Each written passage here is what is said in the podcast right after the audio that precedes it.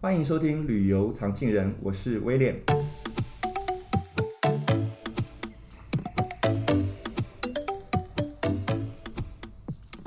Hello，各位旅游常进人的朋友们，大家好，我是 Dora Tour 的威廉。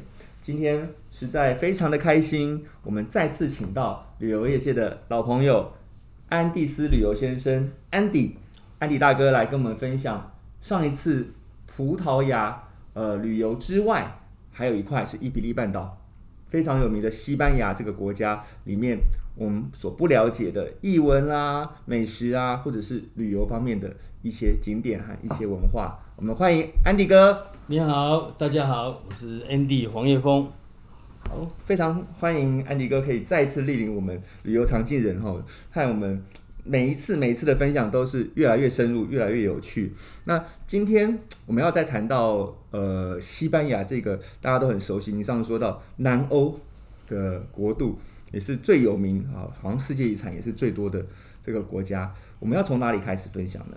因为我们上一集有提到葡萄牙，我们讲到波多、科恩布拉、是埃佛拉，还有这个里斯本这样。那里斯本呢？事实上，这个这个地方，这个城市，哦，开车开五个钟头、六个钟头就会到达西班牙的南部的大城塞维亚。哦，那这个塞维亚这个地方呢，哦，算是安达鲁西亚哦这边很重要的一个城市。它重要到呢，这个《星际大战》的第二集，《星际大战》第二集哦，三部曲里面的二部曲对对对是吗？它就在这个地方拍。哦，这个皇后娜塔莉波曼哦跟天行者。他们呢要回家的时候，哦，其中有一幕就是他们要回家的时候，嗯，哦，他们所走的地方的楼梯，哦，跟那个呃台阶，就是在塞维亚的这个所谓的呃玛利亚路易莎公园。玛利亚路易莎公园。对，就在那个里面的西班牙广场。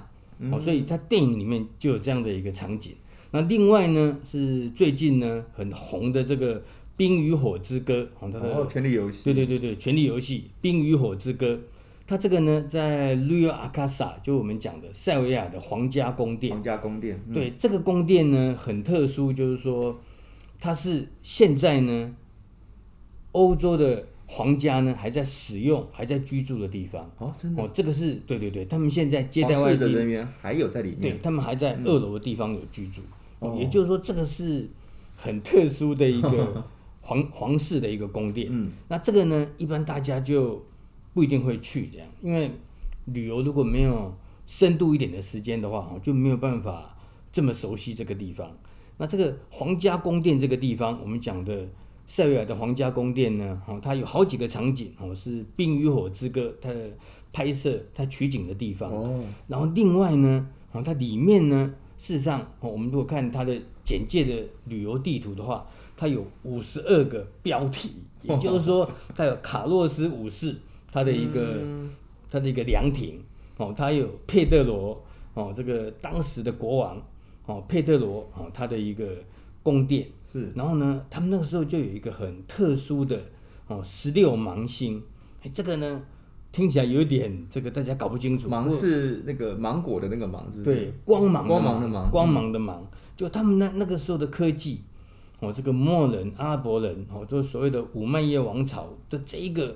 阿拉伯人他们那时候建筑的科技，还有呃这个所谓的艺术的这个这个建筑的技巧，非常非常的厉害。嗯，已经有十六芒星。我们一般讲东西南北，哦，然后如果再加上四个是八个，他们这个有十六芒星，所以是相当相当专业的这样。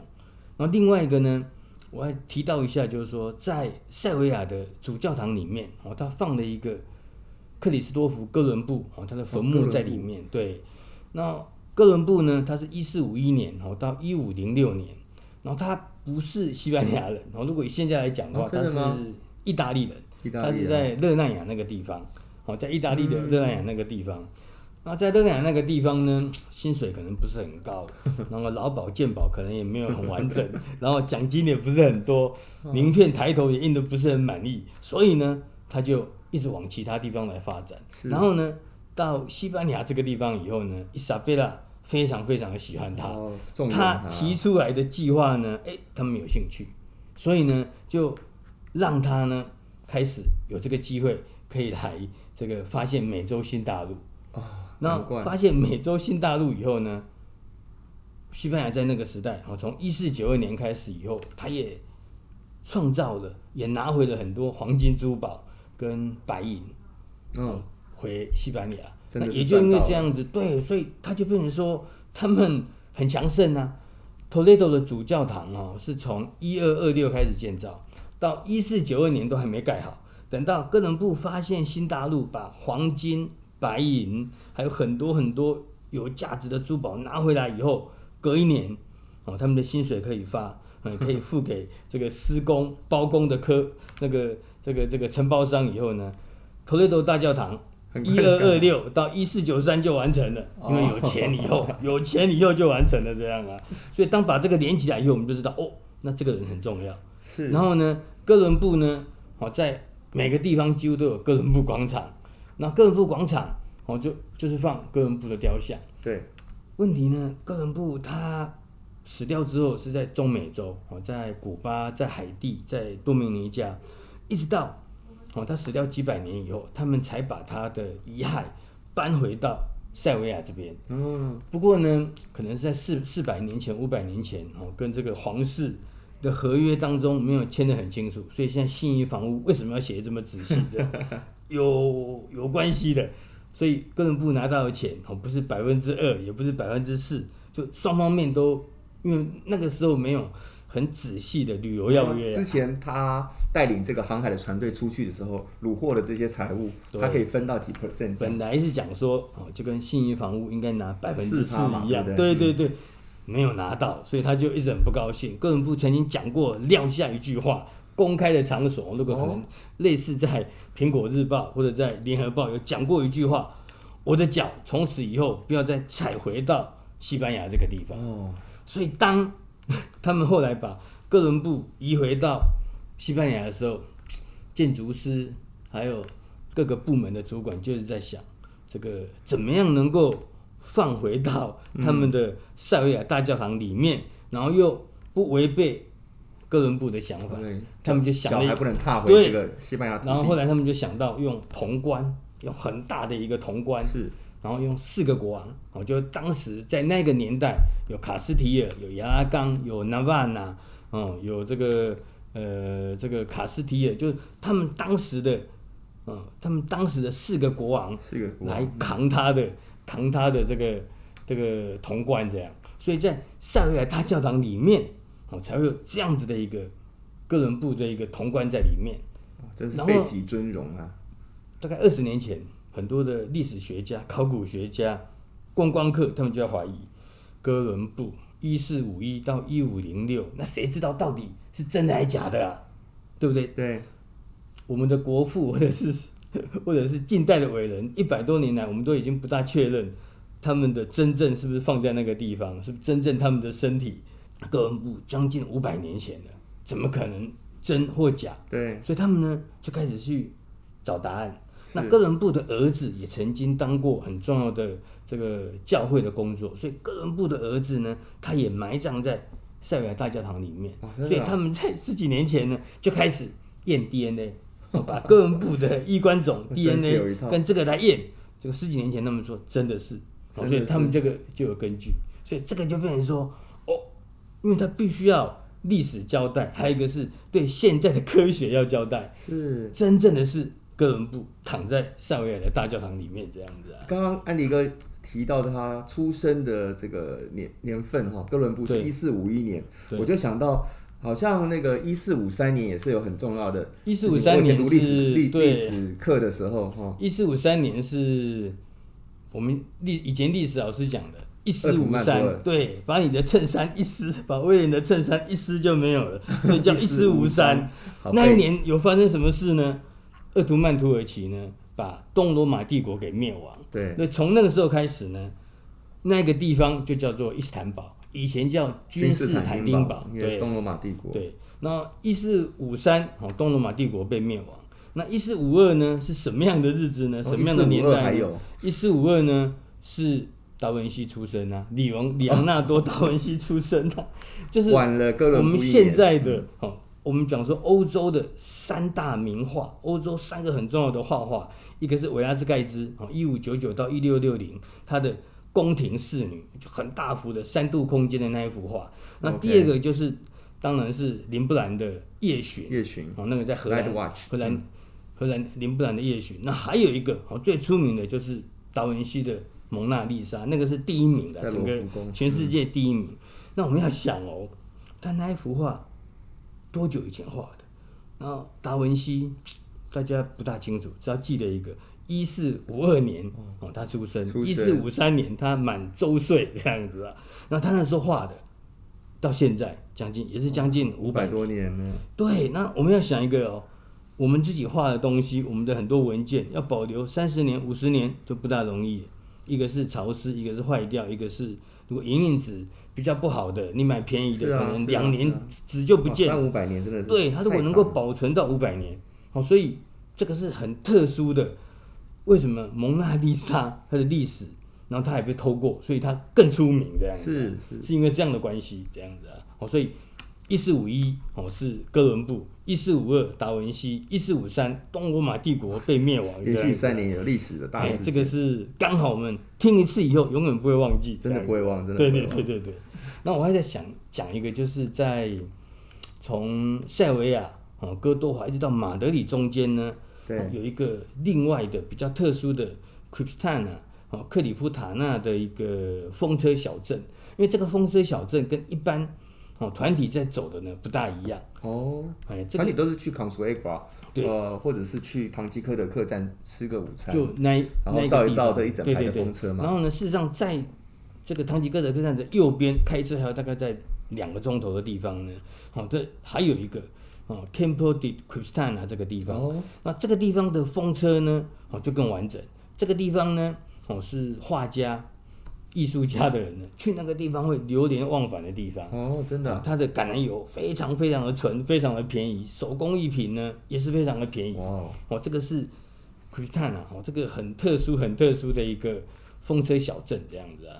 嗯，这个是在这个。所以下次我们可以安排的时候。不要只是去传统的那个路线，稍微往旁边去一下，也是可以看到这个很特别的风车小镇。对，就那个地方哦，它很特殊，很特殊，我们很难想象的说，哦，还有另外一个这样这么美的一个风车小镇。画家到那边去，画家团到那边去，原本是三十分钟上厕所、啊、买买小东西，结果两个钟头叫不回来，因为他们画家呢、啊、都在画他们的一百号的。照他们的一百号的照片这样子，所以那个地方是可以取景的。然后呢，我有一个感受，这样画家喜欢的地方，艺术家喜欢的地方，过了五年、十年以后，市场上就会开始流行。哎，就大家开始就会一直走，就跟以前希腊小岛的 Mykonos、Santorini，他是画家先去。对，十几年前他们画家就开始去那种小地方以后，然后大家就觉得哦。那个的照片这么的美，出来了，对对对对，然后大家就会开始很喜欢。哦，这个难怪，这是很特殊、很特殊的这样子。那还有一个哈，在北边一点，那个我们刚才讲说，四个国王扛着哥伦布，有一个叫纳瓦纳的这个王国。哦，那个在以前的时代，有一部分是法国，一部分是西班牙。它的首府叫做潘普罗纳。以前那个地方呢，他们叫潘普罗纳王国。哦，那个王国就叫潘普隆纳，在那个西班牙的北边嘛，对对对对对。然后那个地方呢，为什么很出名呢？有一个先生叫做海明威先生，他拿过这个诺贝尔文学奖。对。他写了一个小说，嗯，那个小说呢，台湾的翻译跟其他国家的翻译、其他地区的翻译不大一样。嗯。其他地区翻译叫做“明天的太阳依旧会升起”，对。然后呢，台湾把它翻译成“超级超级的美”，叫做。妾室朝阳又照君，臣妾的妾，妾室朝阳又照君，把爱情故事还有潘普罗纳当地的奔牛节呢，也描绘上去。哦，对，奔牛节是西班牙三大节庆。对对对，它是很重要的一个节庆。那个节庆呢，就是在七月份的时候，从他们的市政厅要把牛呢赶到他们的斗牛场。哦，对，那几分钟。然后呢，人呢在前面，人不是在牛的后面，哦、人在前面，白色的衣服，对，然后他的腰带是红色的，哦、那这个代表什么？传统，代表勇敢，代表哦另外一个象征的一个意义，因为他们认为这样子呢，哦，就是他能够过了这一关以后，他的人生会改变。哦，这个是潘普罗纳，对，潘普罗纳他的奔牛节，然后大家要去看的就是这个，嗯，很出名的奔牛节，人在前面，牛在后面追这样子。哦，所以这个地方呢，这个区域呢，哦，伊比利半岛这个西班牙呢，除了有可以买的东西和可以看的古迹之外，哦，它也有新的东西，哎，它有新的东西，因为我们刚刚都在讲。呃，这个一千年前、五百年前的建筑，事实上呢，它有一九九七年哦，这个才落成的一个古根汉的美术馆。哦，古根汉美术馆非常有名诶。毕尔包哦，在整个的巴斯克地区，在西班牙算最北边的地方。对，大概在五十年前哦，它有矿产哦，它有一些渔获。不过呢，在五六十年前开始就慢慢的没落，因为矿产挖光了，嗯，就跟我们的金瓜石类似一样，哦、是是是，对。然后呢，大家就在想，怎么样的把这个地方提升它的它的经济，怎么样让它再活过来，让它再发扬光大，重新有价值。他们呢就想到了，哦，就去找了一个超级大的、超级厉害的艺术家法兰克盖瑞，在巴塞隆纳的奥奥运的海边有一个很大只的鱼，是他的作品，哦、是。然后在 L.A. 在迪士尼的音乐厅也是他的作品，钛合金的，哦，那也是他的作品。嗯、然后呢，这个，然后捷克的捷克有一个哦，在布拉格，对对对，在布拉格呢，哦，有一个呃跳舞的房子，哦，那个也是他的作品，像一个男生跟女生在跳舞的那个，那个也是他的作品。哦，法兰克盖勒，他们讲说后现代的建筑，那这个先生的作品呢，就放在毕尔包，然后像一条鱼一样。那门口是一只狗，那旁边还有一个很大只的蜘蛛，大家完全很难想象说，哦，原来这个世界出名的美术馆就是这样。那盖了这个古根汉美术馆以后，哦，法兰克盖瑞盖了这个毕尔包的古根汉美术馆以后，那个地方每年的观光客，哦，就变成好几百万人去的。那很多的艺术家，很多的文学，很多爱幻想的人，哦，这个写文章的、画画的。全部呢，就到那个地方，一个是要看它的建筑，是一个是要去感受一个小城镇怎么样能够变成这么重要必去的西班牙北部就变成说北部景点就有很多的团体或者很多个人，就是要去看这个建筑，因为你亲眼看到才知道说，嗯、哦，什么叫做钛合金？对啊，钛合金一般感觉是冷冷的。钛合金建筑怎么可以做出有艺术的风格？它是一个非常昂贵的金属，非常非常昂贵的金属这样子啊。而且它是圆弧形的这个。对，它是一个像鱼的形状。哦，就是说，古根汉美术馆啊，古根汉美术馆世界上很多地方都有。威尼斯啊，因为我们有机会在讲威威尼斯的一个新观念。威尼斯它也有一个佩基古根汉哦，佩基古根汉，它有个古根汉美术馆也在威尼斯，当然它不是在圣马可。那个广场广场旁边是另、嗯、另外一个地方，它有一个佩基古根汉，然后也就是说，这个毕尔包的古根汉美术馆呢，因为盖了这个很特殊的美术馆之后呢，整个的城市呢，观光客很多，然后他们也找了圣地亚哥，呃，这个另外一个艺艺术家，另外一个建筑师去盖他的地铁捷运站，哦，就整个的城市呢，就变得又火起来。整个城市呢，就加了很多新的城市的改造再生了。对，整个城市呢，哦，就变成非常非常的呃热门，呃，就就变成很精彩，非常非常的精彩。啊，对，安迪哥，我们刚刚讲到了那么多译文的这个西班牙，好，从上一集你跟我们谈葡萄牙的译文建筑，呃，各个方面，我们是不是可以有这个机会哦，请到你那么。那么多年、几十年带团经验啊，操作团体经验的这个大师，可以跟我们分享一下，在后疫情时代，没有，真的是，真的是后疫情时代，我们去一些这个每个国家的大城市，特别是像马德里、巴塞罗那这些地方，我们以前跟团去都是您说的这个走马看花，或者是好了讲好听一点，就是寻找最棒的拍照景点 （photo stop） 哦，不断的下车参观，或者是这个下车照相。那呃，西班牙最重要的城市应该是巴塞隆纳嘛，吼。那有没有什么给我们的一些建议，让我们这些小资族也好，或者是 比较少去欧洲，或者想要再次在疫情之后到访欧洲的，特别是西班牙巴塞隆纳这样城市的一些旅客一些建议？我们可以在那边，我相信疫情后会比较多半自助或者是同一个城市、同一个景点多停留几天的机会，有没有一些建议可以给大家？巴塞隆纳呢，因为它历史丰富，然后加上这个二十世纪的达利、米罗、毕卡索他们的作品在那个地方，哦，高地的当然，安东尼高地的也很多这样。对，那其中呢，我要提一下，就是米罗先生哦，胡安米罗先生。嗯，那米罗先生他也活了九十岁哦，他跟这个毕卡索哦一样一样的出名这样。嗯、是。那其中呢，他有几个作品呢，就是不用花钱进到那个米米罗博物馆、米罗基金会里面去看，可以就可以免费看得到。哦，第一个是在兰布拉斯大道。哦就在市中心，从加泰罗尼亚广场到哥伦布雕像到海边的这个拉兰布拉，哦，这条大道，哦，这条大道的中间的地方，哦，在那个剧院，在里希流剧院的前面呢，就有一个米罗的这个装置艺术，哦，它是一个地砖，对，它是一个地砖。那这个呢，哦，这个很有趣的就是，它上面有绣一个 M I R O，哦，所以我常常常带团员到。他的名字，米罗的名字这样，我们时常就到那边去，哦，在两分钟内让大家去看到那个很大片的瓷砖，然后让大家去找米罗签名的地方，当我准备一个小礼物这样子啊，那是很有趣的，就是说去找米罗签名的彩绘瓷砖，哦，那个在巴塞隆那，就在拉布拉斯大道上面，对对对，的一个点。然后呢，第二个是哦，在巴塞隆那的西班牙广场，哦，西班牙广场旁边呢，哦，它有一个。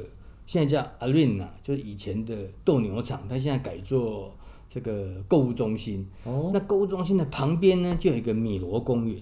那米罗公园上面呢，哦，就有一个哦所谓的女人与鸟哦，因为米罗他的很多作品呢，以黄色、红色、嗯、蓝色为主。嗯，那其中的这个米罗公园的这个雕塑呢，非常非常有意思，从三百六十度东西南北每个地方去看，通通不一样。它叫做女人与鸟的这一个雕塑，那、哦、这个是也是非常非常出名的一个作品，这样哦，这个也是在巴塞隆纳。那米罗还有一个哦，有很多作品的地方，哦，那是在马德里的苏菲亚皇后艺术中心。OK，还没有进到里面，哦，因为它需要门票，那最好是有人导览讲解。那在门口呢，哦，又有一个柱子，也是米罗先生的作品。哦，就在外面。对，就在外面。也就是说，到马德里哦，如果去看阿豆恰火车站，或者在那边搭火车，就在旁边而已，过一个马路过来，就会看到苏菲亚皇后艺术中心。那前面的呢，也是米罗的作品哦，所以米罗的作品呢，就有几个地方呢，还没有花到钱，不用花到钱 就已经可以看到。所以自助这个半自助，或者是有跟团的时候，有一些闲暇的时间，自己也可以逛过去。对，对，这个就非常非常有趣这样。然后这个兰布拉斯大道呢，哦，事实上它大概有一公里多，它可以走到哦，它可以走到这个巴塞罗那的主教堂。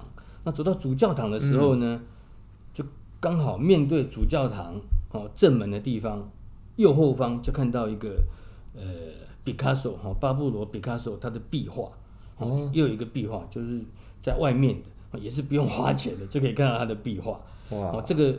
它那个是一个建筑师的一个协会啊，上面的一个壁画，那个是毕卡索先生的作品，哦，所以事实上在欧洲或在西班牙这些地方呢，嗯嗯嗯，它的艺术跟生活是合在一起的，是，就说他们很多艺术家的作品呢，外面看，大家常常可以感受。不一定说一定要花很多钱进到博物馆里，博物馆里面，街头艺术上也有。对，这个是非常非常有趣的，就是说艺术家的作品呢，哦，他不一定要花很多钱，哦，进到这个皇宫、教堂、博物馆里面才看得到。